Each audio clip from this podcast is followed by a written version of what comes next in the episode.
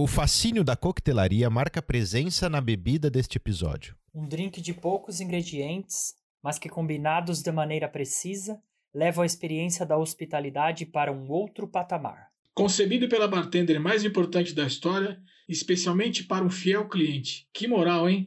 Eu sou Felipe Romano. Eu sou o Gustavo Saparoli. E eu, Léo Stagete. Sinta-se em casa, você é o nosso convidado especial deste programa. Aceita um hanky E você, vai beber o quê? Começa agora Barman das Horas Vagas Cultura Alcoólica para Amadores.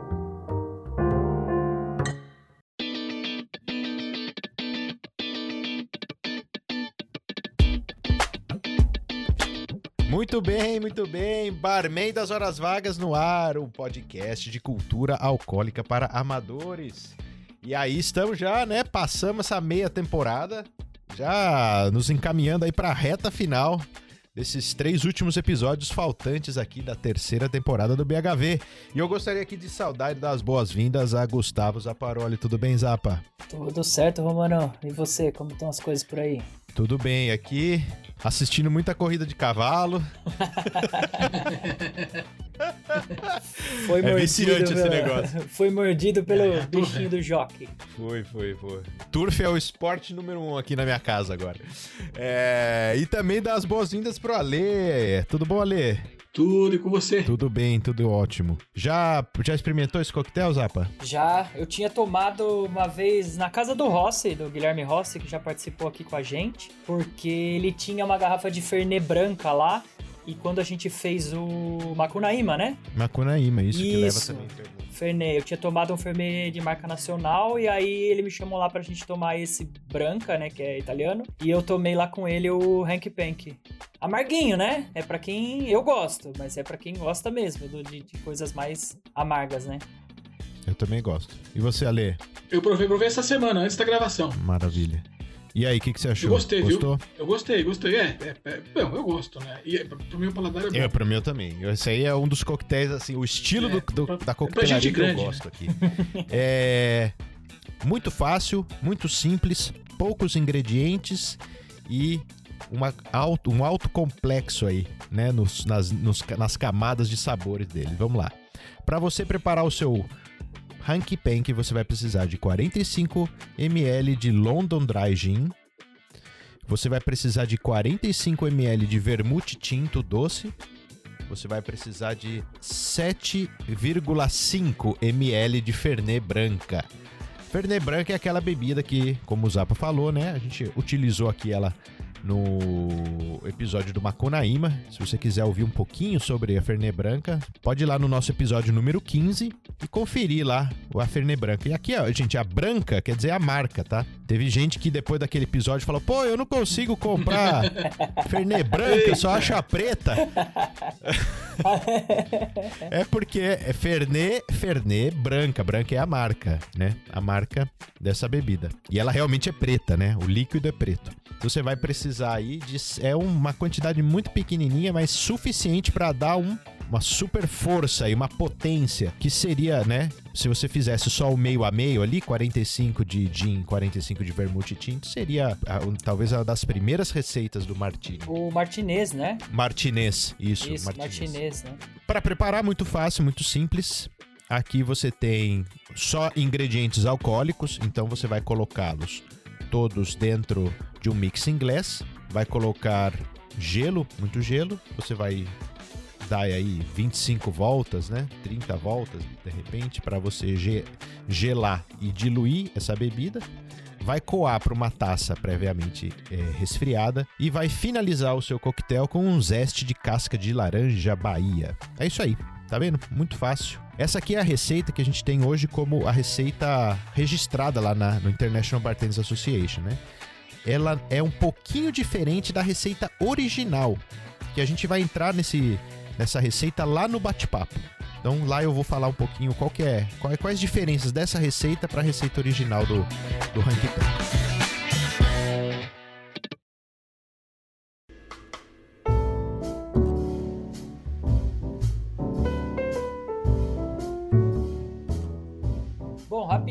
Da história aqui, a gente falou um pouco da Fernet. Ele é um blend de botânicos, né? Como alguns desses bitters que a gente já falou em vários episódios. Entre eles, cardamomo, camomila, açafrão, quinino e ruibarbo. E foi criado pela família lá de Milão, Branca, né? Então esse é o sobrenome dos caras, era Branca, 1845. E originalmente ele era usado como um remédio contra a cólera, olha só. E vendido em farmácias. E o nome Fernet provavelmente tem relação com o elixir, elixir da juventude e a entidade mítica que tinha esse mesmo nome, que, segundo né, a mitologia, viveu aí mais de 100 anos de idade. É o segredo, né? Você sabe que, que, ela. o que é amargo faz, faz bem, né? Já dizia nossas avós. É verdade. É, então, isso remédio amargo é remédio bom. Tem muito lugar, tem muito lugar, acho que nos Estados Unidos é considerado a bebida mais intragável, né? Porque se você prova ela pura. Ela pura, ela realmente são poucos os que conseguem apreciá-la. Mas ela dentro do coquetel, ela é um coringa assim incrível, porque ela vai e cobre, né, todos os, os buracos, as, as, lacunas, né, de um espectro né, de sabores, ela tá perfeitamente, um... ela se molda a muitos Há muitos Mentolado coquetéis. também, né? Ela também tem, tem menta. Não sabia, que, não sabia que tinha Rui, Rui Barbo. Fiquei, Quinino, é. Rui Barba, acho que o amargor vem desses dois, né? Eu é. acabei de fazer aqui em casa um schnapps com o Rui Barbo. Eu já nem sei o que é. Se eu ver, eu não vou saber que isso é um Rui Barbo. É um ca... Aqui no Brasil é uma, não é um, tem, né? É um caule. É um caule com uma folha assim bem grande. A folha é super venenosa. A, a, folha você não pode nem chegar perto dela, assim, é super venenosa. Mas o caule não. E o caule parece um, um pouco esse esse. Como é que chama aquele, aquele que a gente usou no Bloody Mary? Aipão, aipo. Um aipo, né? Um salsão, né? Salsão, eu ia falar aipão. É. o, o, o parece aquilo lá, a textura é muito parecida com lá, só que é ah. vermelho. E aqui, na minha casa, nasce no mato. É tipo um mato. Nossa. É. Imagina o primeiro cara, os, uh, os caras comiam a folha e morriam envenenados. Aí alguém teve a ideia, ô, e se eu comer o caule? Se eu comer o caule, né? é, é, é, eu fiquei pensando Olha, nisso aí. Não morri! Eu fico pensando nisso, justamente nessas explorações, sabe? Tipo, que absurdo, cara. Isso Bom. aqui mata. Vamos testar o de baixo, vai. Bom, vamos lá pra história, vamos lá. Bom, a história de hoje não tem muito mistério e nem muitas reviravoltas como a gente tá acostumado. Ele foi criado pela bartender Ada Coleman no início dos anos 1920 no American Bar do Hotel Savoy, lá em Londres. Ela começou a chefiar o bar em 1903 e passou os últimos cinco anos de, de trabalho dela ali do bar, é, até praticamente 1930, junto com o Harry Craddock, que é o autor do icônico livro de receitas, né, que a gente já falou aqui várias e várias vezes, The Savoy Cocktail Book. E ela ficou de, lá na gerência do, do, do, bar do Savoy até 1926, quando o Harry Craddock assumiu o lugar dela. E uma das primeiras receitas documentadas do Hank Pank, inclusive, tá no livro, e é partes iguais de gin e vermouth, dois dashes de Fernet. E surgiu como uma variação do martinez, como a gente já falou ali né, na, na receita que é partes iguais de gin com vermute doce e alguns dashes de licor marasquino, né? No Martinez tinha esse que depois é, dizem que evoluiu pro, pro Manhattan, né? A história diz que ela criou o drink pro ator e comediante Charles Hawtrey. E sem falar para ele o que, o que seria que ele tava que, que ela tava pondo no drink, né? Ele pediu: "Faz aí um drink para mim, inventa, faz o que você quiser". E ela montou e quando ele tomou, ele veio com a frase: By Jove, this is a real hanky panky. Numa tradução livre como Virgem Maria, isso sim é sacanagem. Porque a expressão hanky panky, em inglês, né, em inglês britânico, é, hoje em dia ele quer dizer sacanagem numa conotação sexual, né? Mas na época era mais usada como um, um, um algo mágico, assim, uma sacanagem de, de, de um, de magia, quase é, um óculos pocos. Né? Isso, né? um, palavra... um abracadabra, assim, né? Uma... Isso, um abra com uau, né? Algo desse é. tipo, assim. Hoje em dia esse Hank Pank pegou esse outro. Outra conotação, né? É. que nem é muito usado nem hoje em dia, na verdade, né? Virou e já também já caiu em desuso, né? E o mais engraçado nessa frase dele é que ela acaba tendo duas interpretações, porque ele, o Charles Halter, ele tinha escrito uma peça de teatro, né, que estava sendo apresentada ali do lado, chamada Hanky Panky John. E era sobre um mordomo que tinha roubado uma nota de 100 libras, e a história toda fica em volta disso, né? E o apelido do mordomo era Hanky Panky John, porque ele dizia que tinha criado um drink com esse nome para os patrões dele. Então, quando o cara senta lá no balcão e fala isso sim é um Hanky Panky, ele também dá para ser entendida a frase literalmente, né? Dizendo que, ó, agora sim alguém criou o drink que eu tanto falei na minha própria peça, né? Uma fica meio assim, ah, agora sim o Hank Pank tá criado. E o Hank Pank ficou, né? Virou o nome oficial desse coquetel que ela criou. Então os próximos clientes que vinham, que ela apresentava o drink, ela já saiu e já era o, o Hank Pank.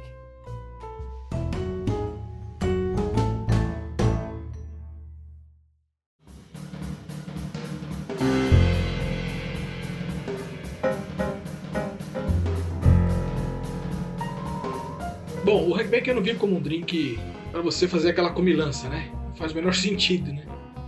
É, ele sugere aí uma coisa mais.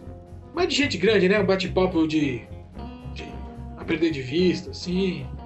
Né? É, eu acho que ele, ele, ele, ele, sugere isso. E assim, é, é, por ele ser esse drink é, é mais parrudo, mais encorpadão, assim, eu acho que é, eu pensei em, em, aperitivos assim. Dá para você partir de coisas mais simples, até coisas mais, mais, mais elaboradas. Então, tipo, sei lá, é possível você é, acompanhar ele, sei lá, com, talvez com tartar aí, um tartar de ou de salmão, um tipo de carne bovina, um flagrar também é legal.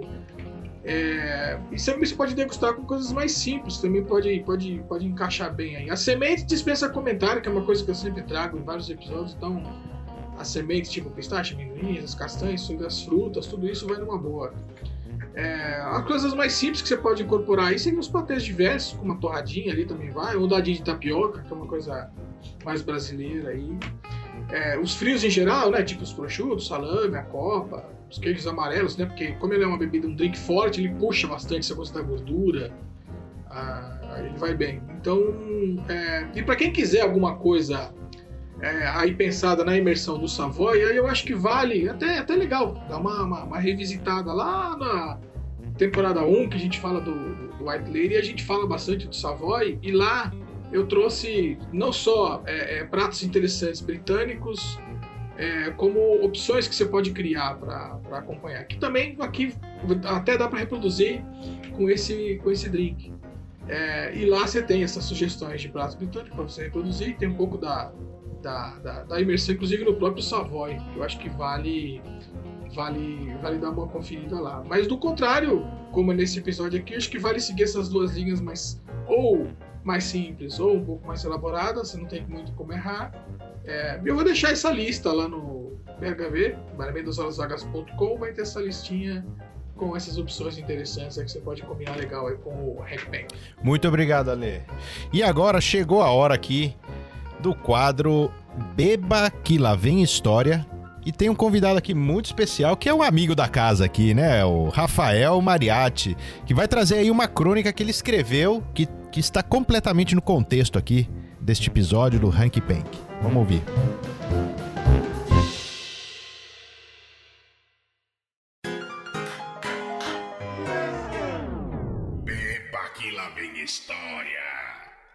Salve, salve, Ale, Zapa e Romano, meus grandes amigos. Meu nome é Rafael Mariatti, bartender há 22 anos e convido você, ouvinte, para ouvir mais uma crônica do Beba que lá vem história.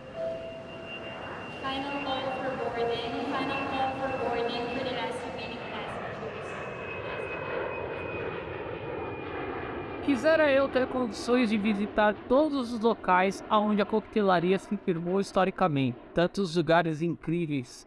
Imagina voltar no tempo como Owen Wilson fez em Meia-Noite em Paris, aonde me rendi ao Woody Allen.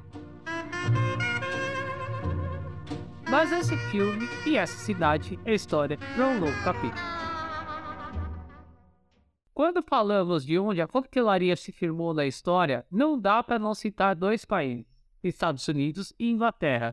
Vamos deixar de lado nossos amigos continentais e vamos atravessar o oceano e falar de um lugar mágico chamado Hotel Savoy.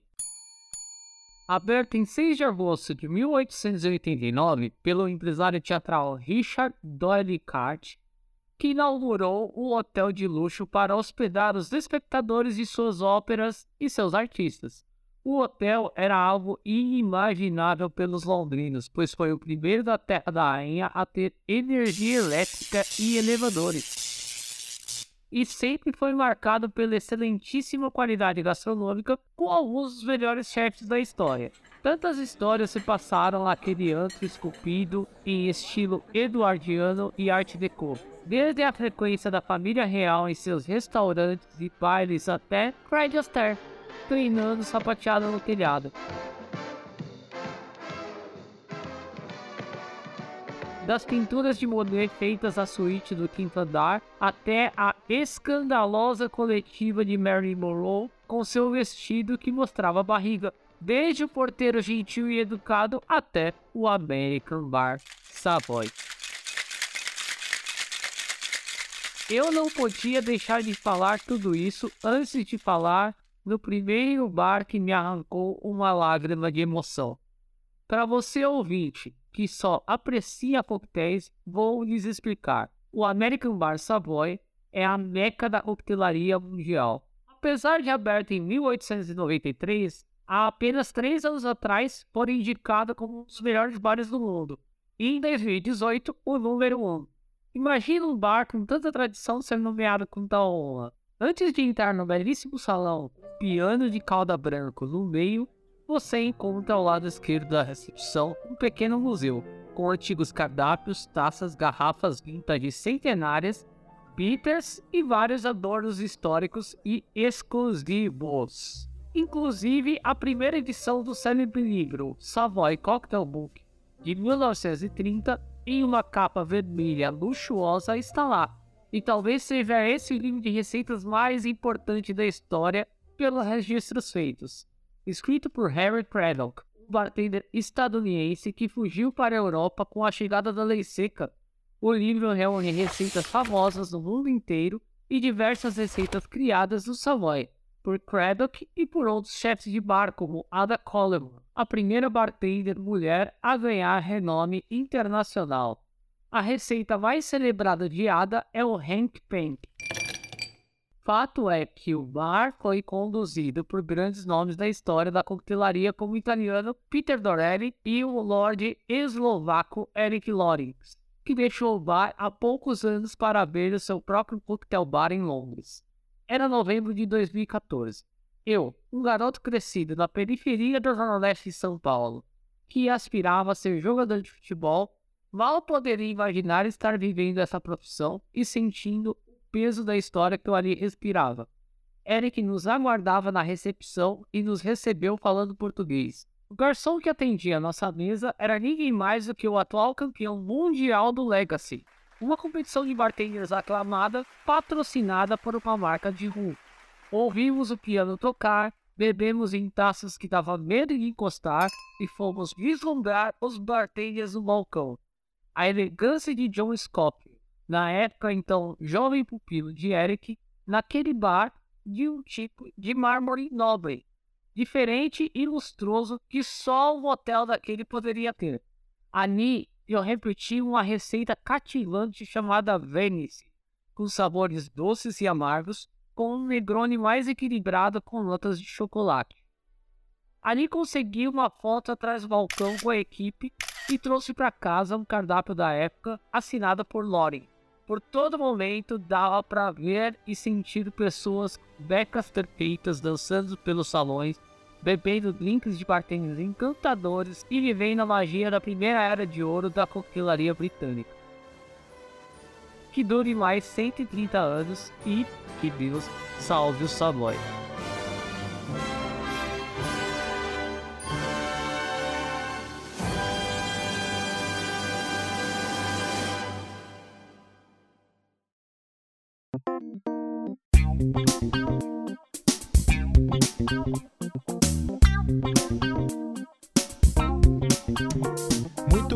Olha que, olha que, que coisa bonita, né? Muito bem, ó. obrigado Rafael Mariatti. Tá legal? Vamos lá então, dando sequência aqui a este programa. Esse primeiro bloco de bate-papo vai ser dedicado a toda a ela, a grande estrela deste episódio, que foi a bartender é, Coleman. É, o Inter- primeiro drink vinculado a uma mulher foi o Hank Pank, que é o dela. É.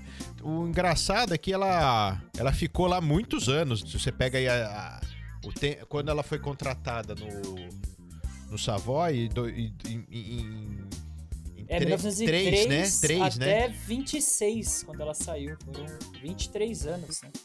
Ela ficou lá, né, todo esse tempo e, pô, com certeza, não foi o único coquetel que ela criou, né? Mas creditado a ela, com certeza, é o Hank Pank mesmo, só, só o Hank Pank. É, mas- dizem, mas assim, dizem as más línguas que alguns dos coquetéis que o Harry Craddock colocou no livro como sendo dele, na verdade já eram dela ali. Ela já, ela já tinha algumas criações que já tava no bar e depois acabou ficando, vai, sem pai nem mãe e ele acabou botando no livro dele como criações dele no, no Savoy, né? É. é. Não sei se ele fala especificamente que foi dele, né? Ou se foi do Savoy simplesmente. Mas e ele que não, tá lá, não né? deu. Mas que tá lá. é, e não deu o devido crédito a ela, né? Fala, E fala. tinha uma outra, e tinha uma outra também, não tinha? Uma tal de, de Ruth Borges, que também atendia lá. Lady B, não é? Tinha um É. apelido assim, né?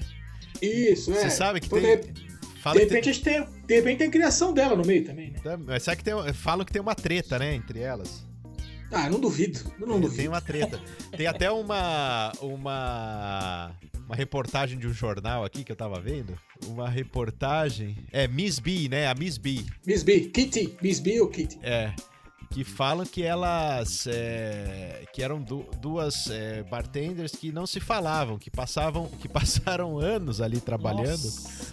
É, porque a, a, a, a Eda Coleman não queria passar as receitas dela pra outra. Então elas tinham uma rixa ali na, né, no ambiente do bar. Então essa reportagem do jornal, vocês até conseguem procurar aí, encontrar na internet. Ela foi escrita no dia 16 de fevereiro de 1926.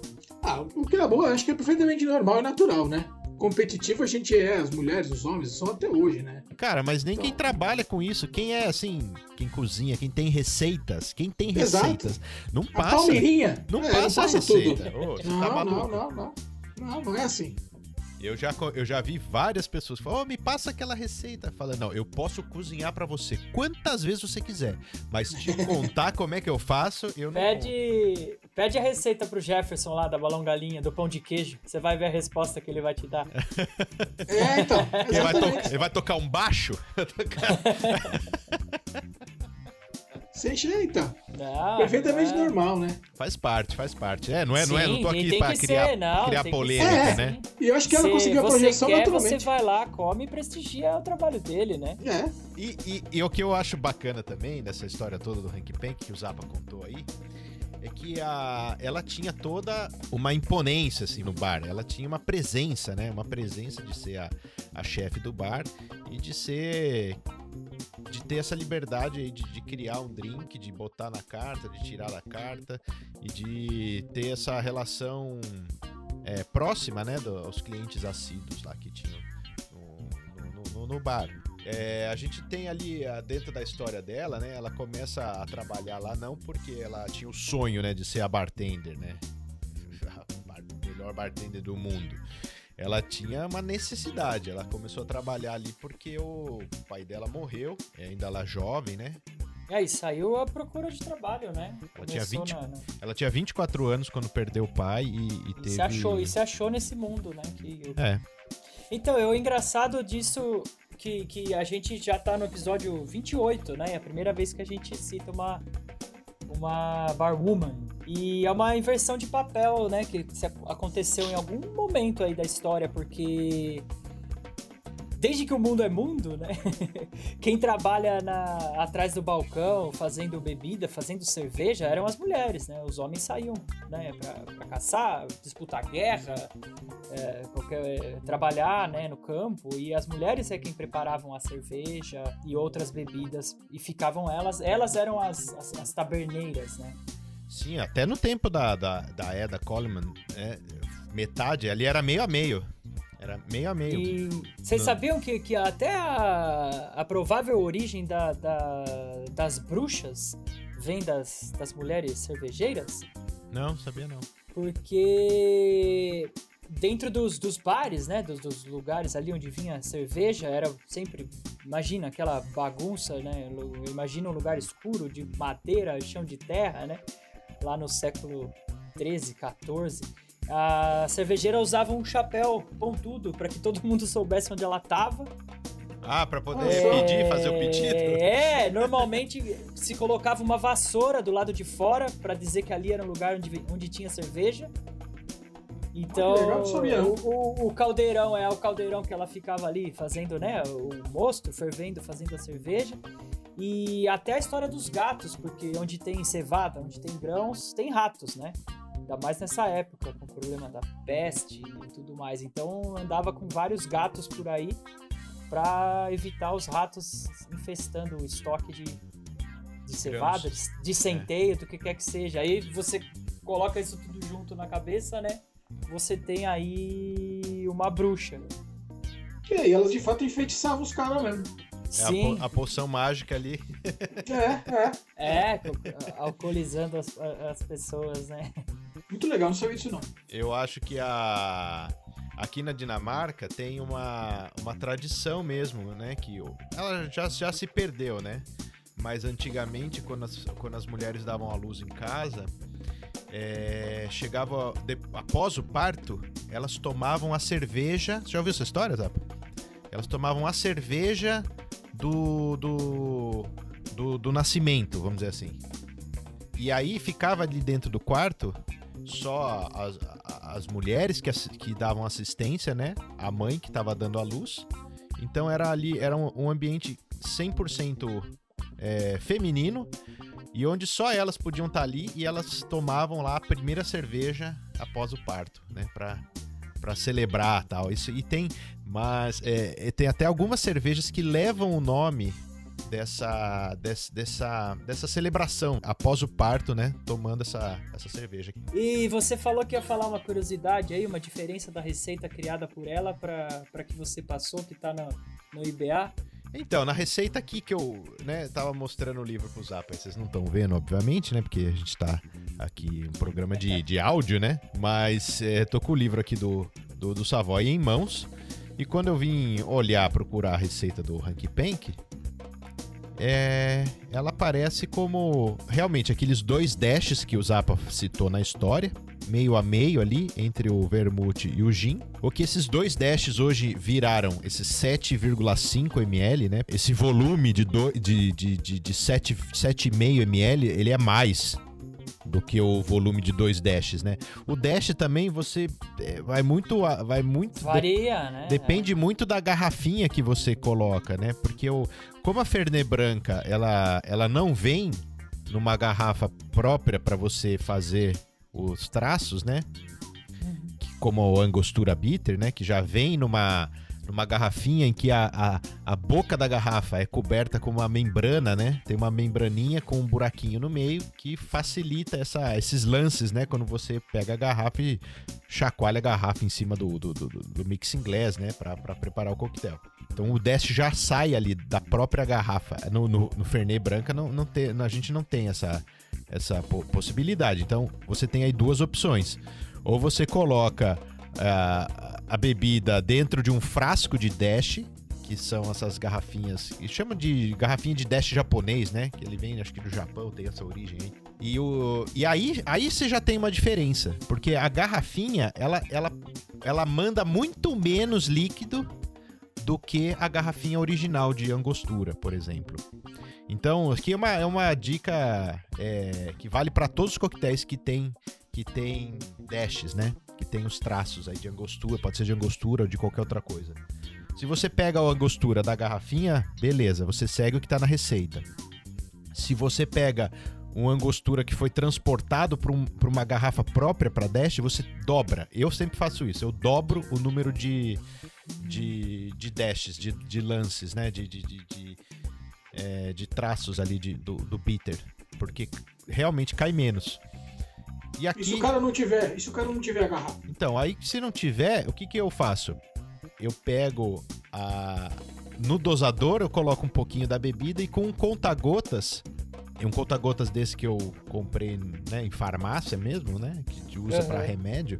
Que remédio mesmo. É, você pode, pode usar um conta-gotas todo, assim, né? Todo aquele volume do conta-gotas você usa como, como dash e eu equivalho a, a, a da garrafinha. Então eu uso o dobro quando eu uso esse conta-gotas.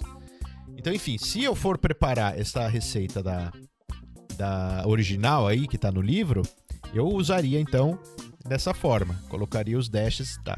Mas aí isso, isso é só um detalhe, né? Porque é um detalhe de variação de volume do ingrediente.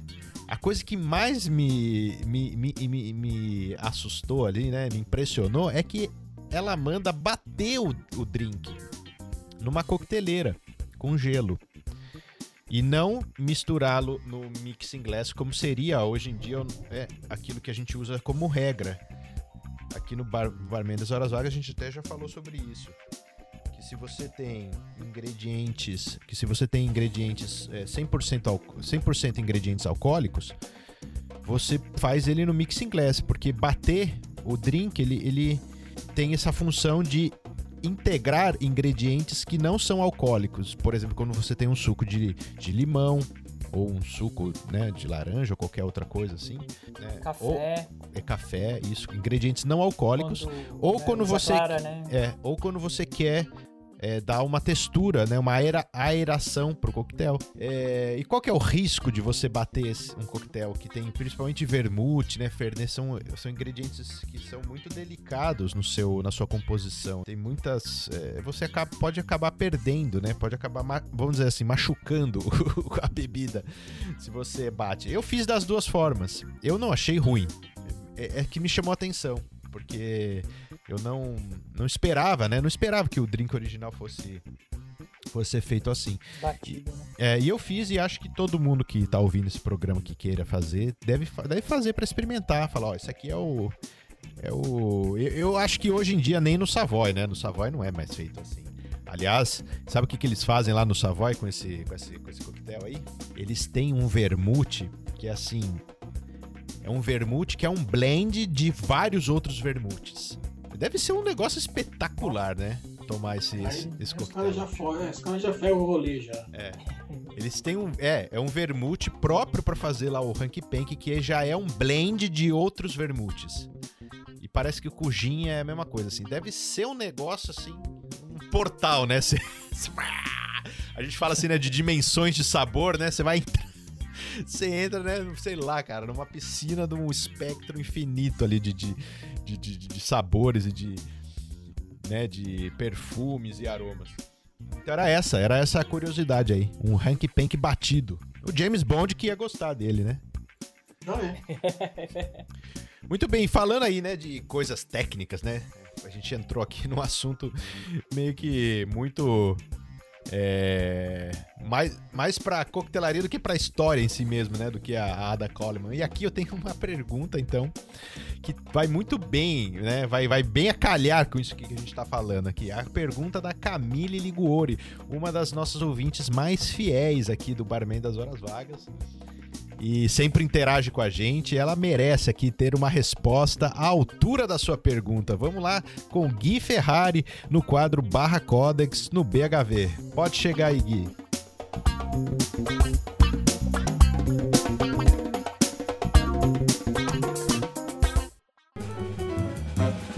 Barra Codex no BHV. Apresentação: Guilherme Ferrari.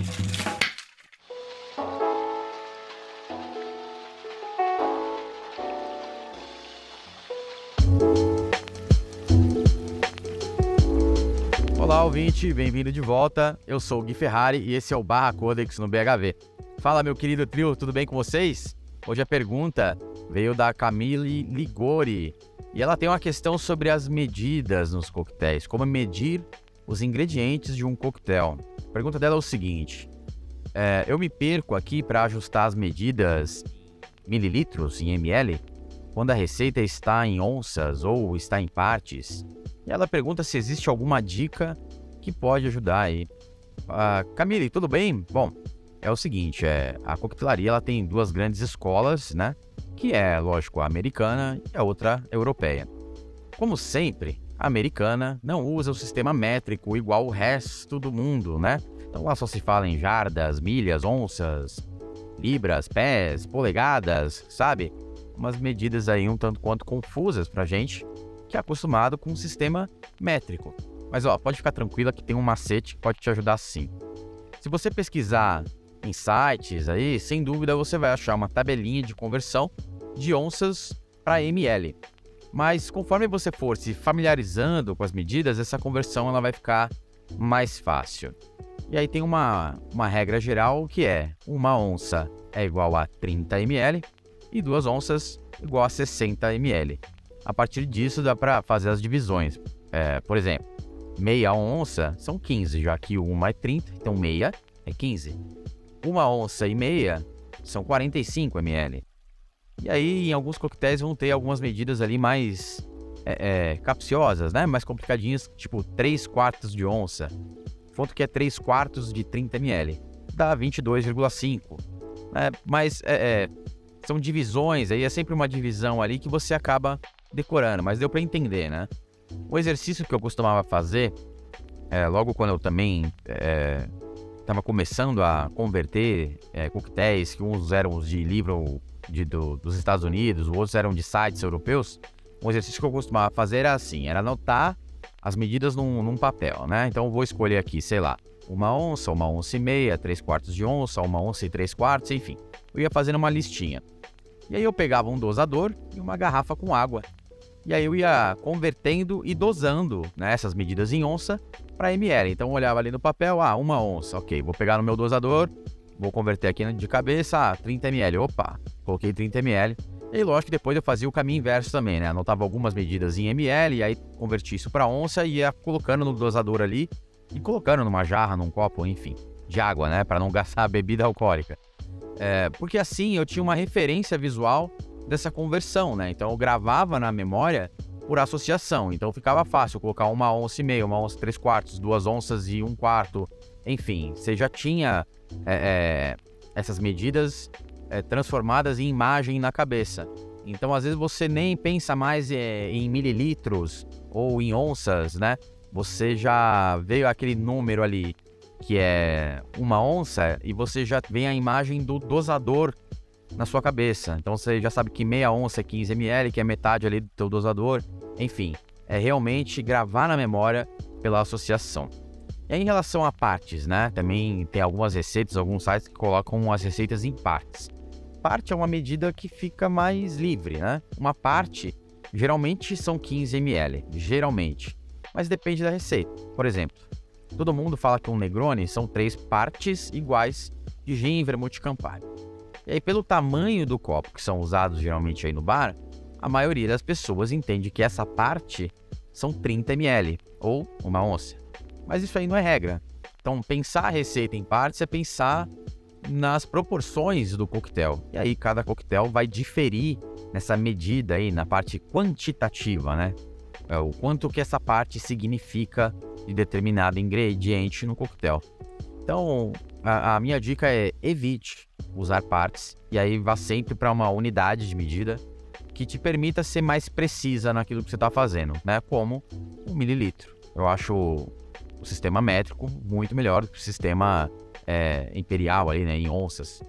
E aí, Camille, como dá para notar, essa conversão ela fica mais fácil conforme você vai praticando realmente. Então pega o dosador aí e bora praticar.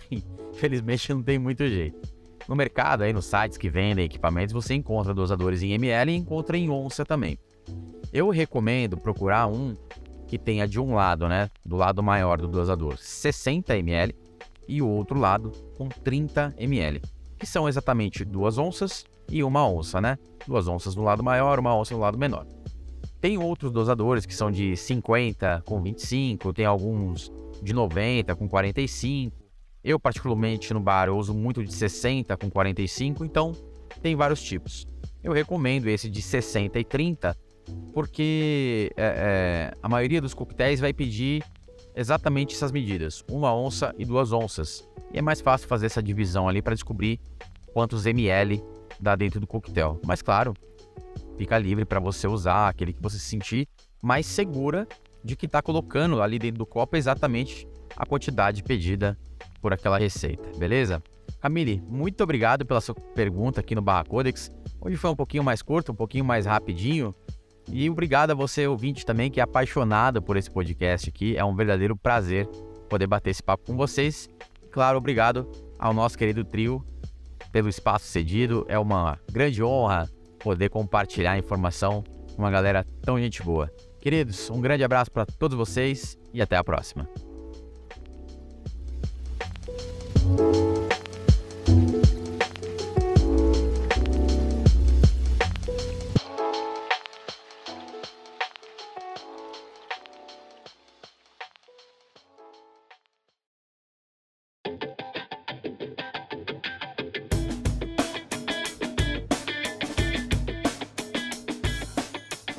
Bem, e aí? Por fazer essa pergunta, ela vai ganhar aqui um agradecimento né, da, da nossa equipe em parceria com o Vigabar. A Camille Ligori acaba de ganhar um coquetel cortesia do Vigabar que ela pode escolher para ser consumido lá no bar, em qualquer dia, em qualquer horário de funcionamento do Vigabar, que fica na rua Bacaetava 186, no Brooklyn, em São Paulo. Para mais informações aí ou detalhes né, do serviço, pode entrar lá no Instagram, é, segue lá, Vigabar, ou na página web deles, vigabar.com.br.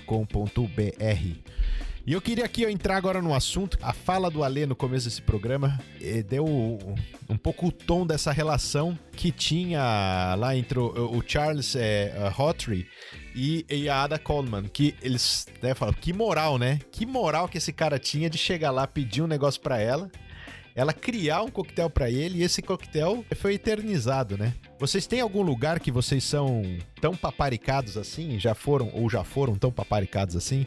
Um, se, lugares que vocês são assíduos, assíduos, são clientes assíduos, figurinhas carimbadas. Não precisa ser bar, né? Pode ser qualquer outro lugar. Cara, deixa eu pensar, acho que não, eu não, hein? Você não tem um lugar que você entra assim, o, o dono já te cumprimenta assim? Fala aí! Pô, lá no, lá no bar do Rossi é mais ou menos assim. Os garçons já me conhecem também, já sabem. É, então. É, ah, tem, tem, tem. Tem lugar sim, tem, tem. Desse tem. tipo, já chega. O cara me, quando encosta o carro, o cara já me vê, já tem, tem, tem. E é interessante até. Eu tinha também, eu tinha muito. É que agora eu não saio mais de casa, né? O meu. Mas é, quando eu tava na faculdade, eu. Nossa, cara, eu tinha uma relação assim muito próxima com o pessoal da, das cantinas, né? Porque acho que eu passava mais tempo lá do que nas aulas. então era aquele negócio assim, ó. Tinha o. O carinha me via subir na rua, ele já sabia que eu ia chegar lá e pedir pão na chapa café? e café expresso. é, já sabia, já sabia, não precisa nem perguntar. Cara, pô, o Romano tá vindo aí. Faz, faz o pão na chapa e o, o expresso dele. Isso me faz lembrar o, aquele comediante, o acho que ele chama Rodrigo, que faz stand-up, ele fala que isso é um problema, na verdade, né? É o outro, o outro lado, né? Do cara te conhecer, porque o cara conhecia tanto ele que ele chegava, ele, ele tentava mudar uma vez o pedido e não conseguia, porque estava constrangido. Porque o cara. O de sempre? É, o de sempre. É, é, é o de sempre. Eu queria pedir outra coisa, mas vai de sempre, né? E aí ele fala na história que ele chega na mesa um dia, ele tá com uma outra pessoa ele vai num horário diferente e, aí eles pedem outra coisa. Ele fala, caraca, né? Vou pedir uma coisa diferente, né? Aí o garçom chega e fala, Rodrigo! Você pediu outra coisa? Tá traindo, né? É, tá traindo. Não, foi eu que pedi, foi ela. mas mas é, isso é verdade. Eu lembro, eu lembro de um boteco que eu. Que não me alongando muito, eu lembro de um boteco, que o cara conhecia todo mundo. Assim, o cara, o motorista, os motoristas de ônibus que encostavam lá, ele sabia o que, que os caras bebiam, o que, que, que os caras comiam. Então, ele se antecipava a todos, assim. Isso é muito, muito legal, né? Isso é muito louco. Eu, eu acho muito. Eu acho fenomenal, né? Porque isso aí revela umas coisas muito, muito bonitas, assim, né? Da, do, do, da atenção que o cara tem, né? por aquilo que ele faz e, e quem ele serve, né? Prazer do cara tá ali, né? É, é. Não é? O cara né, não tá ali como uma máquina, Não, né? não. É pra- O cara tá ali ligado, tá ligado no, né, em quem é a pessoa que ele tá servindo, né? Te- Tem uma personalização mesmo daquilo que, que é o serviço dele e aquilo que a gente chama de, de hospitalidade, né? Sim, sim. O cara, você ser hospitaleiro, você faz a pessoa realmente se sentir dentro, né, da sua, da sua- como se a pessoa estivesse na casa dela, né, à vontade, né, ficar à vontade. Pô, isso aí é muito importante, né, você poder ficar à vontade no lugar e se sentir acolhido, né. É. E sorte dos bares, restaurantes e comércio que tem esse profissional lá dentro. Né? É, e sorte também dos profissionais que que, que tem também o público, né? é. É, eu ia falar isso, tem o outro lado também, né? Hoje em dia, com essa procura por coisas novas incessante também, é, é- eu acho que até o perfil do profissional tem que ir, ir totalmente pro lado oposto. Ele, ele saber o que o cara gosta, mas não oferecer a mesma coisa, porque o cliente vai querer experimentar as coisas novas. Falo agora aí no mundo da cerveja, que tem uma cerveja nova por, por- por semana para conseguir agradar todo mundo, até numa cafeteria, né? Você vê né, no Starbucks a variedade de coisa que tem, é, e não é para necessariamente agradar vários clientes que vão tomar a mesma coisa. É para agradar aquele cara que vai lá toda semana e cada semana ele vai pedir uma coisa diferente, né? É, até, até com drink, né? Você é, vai no lugar e tomar o mesmo, o mesmo drink toda vez, eu acho que esse tipo de cliente tá ficando para trás, né? No mundo de hoje eu vejo isso, eu vejo o cara procurando novidade, procurando o que, que mudou, o que, que tá nesse novo cardápio, né? Qual a. Qual, qual o chopp novo que você engatou aí? É, mesmo lá que eu falei, né? Lá no The Beer Market, os caras me conhecem e sabem que eu sou um desses clientes. Eu vou querer. Eu tenho lá meu favorito, mas eu não vou tomar esse, que esse eu já tomei. Eu vou tomar o outro, eu vou tomar o novo, eu vou Quero experimentar, outros entendeu? favoritos, né? Quero descobrir É, outros. ele, ele tem ideia do meu estilo, então esse é, o- ele é legal, isso, mas né? é, mas é nisso, isso, isso que eu acho Mas que é a chave. eu aí, acho né? que isso de chegar e tomar todo dia o mesmo café com pão, eu acho que esse tipo de cliente no mundo de hoje Não tá sumindo, né? É. É, depende, depende, né, cara? Porque, pô, no café da manhã também você vai fazer qual o Ah, leque de- mas de tem provar. o macchiato, o cappuccino, o frappuccino, o moca, café com Isso é pão muito- tem queijo, não tem queijo. Ah, tem. Se você for procurar, você vai ver que a variedade Muito, é muito moderno, muito moderno pra mim. Muito moderno.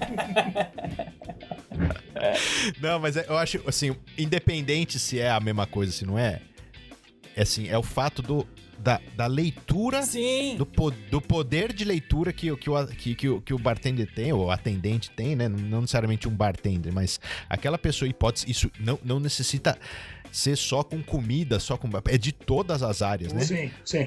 Uma É, se vendedora de você cons- roupa, né? Não, não, não- se você consegue ler o cliente e conseguir entregar para ele não só uma satisfação das expectativas, mas algo que é uma, uma superação, É uma superação das expectativas no caminho certo, isso aí é, pô, é o, é o sucesso. É o sucesso desse Rank Pank aí, porque ele, fa- ele, ele fala, né, na história aí que o Zappa contou, né, o, o Hawtrey, ele, ele chegou lá e ele tava cansado, né, de um dia de trabalho. Ele, a gente nem falou muito dele, né, mas ele era um ator, né, um ator que Escritor, trabalhava... Né, também, escritor de peças. Ator, escritor, ele fazia adaptações, né? Ele tinha, ele tinha é, a temporada dele até conseguem rastrear exatamente o período onde ele foi criado, porque não tem um registro exato de quando, que dia, a data, mas existe uma, uma grande chance que esse coquetel foi criado ali no período de 1921, onde ele estava em cartaz ali no, no é, Teatro do Savoy. Então, o Savoy tem o hotel e o, tem o teatro que fica do lado, né? Do lado do bar, né? Uma- é, do lado. É, uma Do coisa lado do- diferente pra outra é. ali. O hotel e o, e o teatro. E o teatro, ele tava em cartaz no teatro e ficou. E, e- e era, né? Ponto. Ponto obrigatório, né? Passar lá no bar e tomar um drink lá, conversava, batia um papo, né? Então eles tinham uma relação. E a, a, a, a, Eda Coleman, ela, ela- ela tinha essa, esse interesse, ela tinha um interesse muito grande por cultura. Ela tinha, ela adorava teatro, música, ela, ela inclusive fazia sarau na casa dela. Né? Então ela, ela, ela era muito envolvida, ela conhecia muita gente do meio artístico. E esse cara, então, ele tinha essa relação pessoal com ela, né? Ele não era só um cliente, ele era um amigo dela. E aí o cara vai lá e fala assim, ó, tô cansado, aí, né? Me dá alguma coisa aí pra me, pra me ressuscitar, né? Basicamente era isso que ele queria. E, pelo que eu vi, pelo que eu vi, ela fez uma experiência, né? Ela fez, uma, ela fez uns vários testes antes, né? ela foi, é, ela foi testando, ela foi indo até chegar naquilo que ela Acreditava. Tinha- acreditava que ele ia gostar, né? Aquilo que era o, que era o cara. Então acho que ela é o primeiro caso, é o primeiro case, na verdade, de. é, de uma. Acho que no século. Com certeza, acho que no século, pelo menos no, é, que tem essa projeção toda, deve ser o primeiro caso de, de estudo, né? Para experiência de usuário, que hoje em dia tá muito na moda falar em experiência, né? É, Experiência. ela era. Ela era um algoritmo vi- É- vivente. É essa, exatamente. é, foi o primeiro algoritmo, ela é o primeiro algoritmo. Certeza. É, cara. Era isso. Porque é, é- e é justamente o caminho que ela fez é exatamente como hoje a gente trabalha a questão da experiência das pessoas. Gente- as pessoas falam de jornada da experiência. O que ela fez foi uma jornada de experiência, porque ela ela, ela, ela, ela criou a persona do cara, ela identificou a persona dele, trabalhou ali os, os, os, os drinks, fez as- a- os testes, né? Só que ela fez teste com ela, né? Mas ela fez, não sei se ela fez com ela, pode ter até feito com outros, mas ela fez ali os testes e apresentou pro cara e acertou na mosca, né? Porque o cara teve essa reação depois, né? É, realmente, realmente isso é, é impressionante. Realmente é o primeiro caso de, de, experiência. UX, que se fala muito, né? UX e UI, ela é o primeiro caso de UX. Como é que é aí no seu trampo, Ale? Qual que é a, a dificuldade, assim, de encontrar essa, esse caminho correto aí? Então, esse trabalho de experiência, quando a gente fala de trabalhar a personalização da pessoa, o caminho é mais caro. É mais caro porque é difícil você. é, porque assim, se você for analisar no- na comunicação como a gente trabalhava, sei lá, no começo do. sei lá, pelo começo dos anos 90, anos 80, anos 80, vai.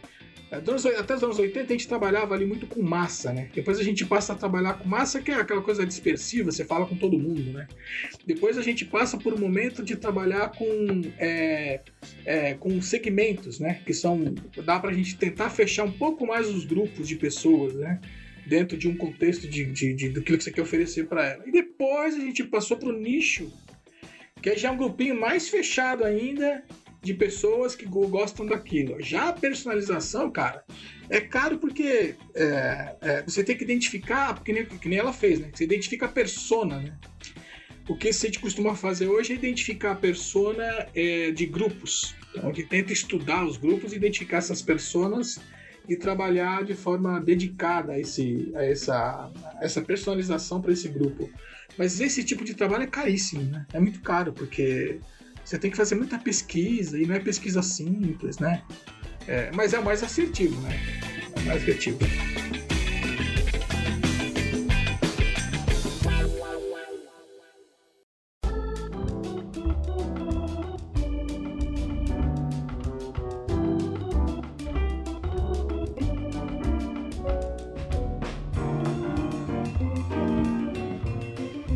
Obrigado a você que ouviu es- este, este episódio até agora, mas antes da gente se despedir, a gente tem aí as nossas dicas culturais que vão fazer você prolongar esse episódio aí até a próxima edição do Barman das Horas Vagas. Cara, a minha, a minha indicação vai ser mais uma dessas coincidências que, que aconteceram durante as nossas gravações.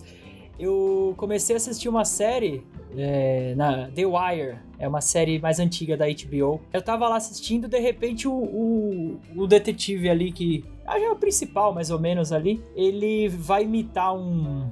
fingir que ele tá chegando de Londres pra, pra investigar uma- umas mulheres desaparecidas lá e ele fala com sotaque inglês. É, eu, eu, eu tava procurando um pouco de Hank Pank. Eu não vou tentar imitar o sotaque inglês É. da Inglaterra, que vai ficar, vai ficar pior do que a imitação que ele fez, que já ficou ruim. Mas ele usa essa expressão, ele fala, ele, ele, telefo- ele fala que ele. I was looking for some Hank Pank. E eu falei, nossa, olha que coincidência, eu nunca tinha ouvido essa expressão. E agora, na semana que a gente tá pesquisando pra gravação, eu escutei.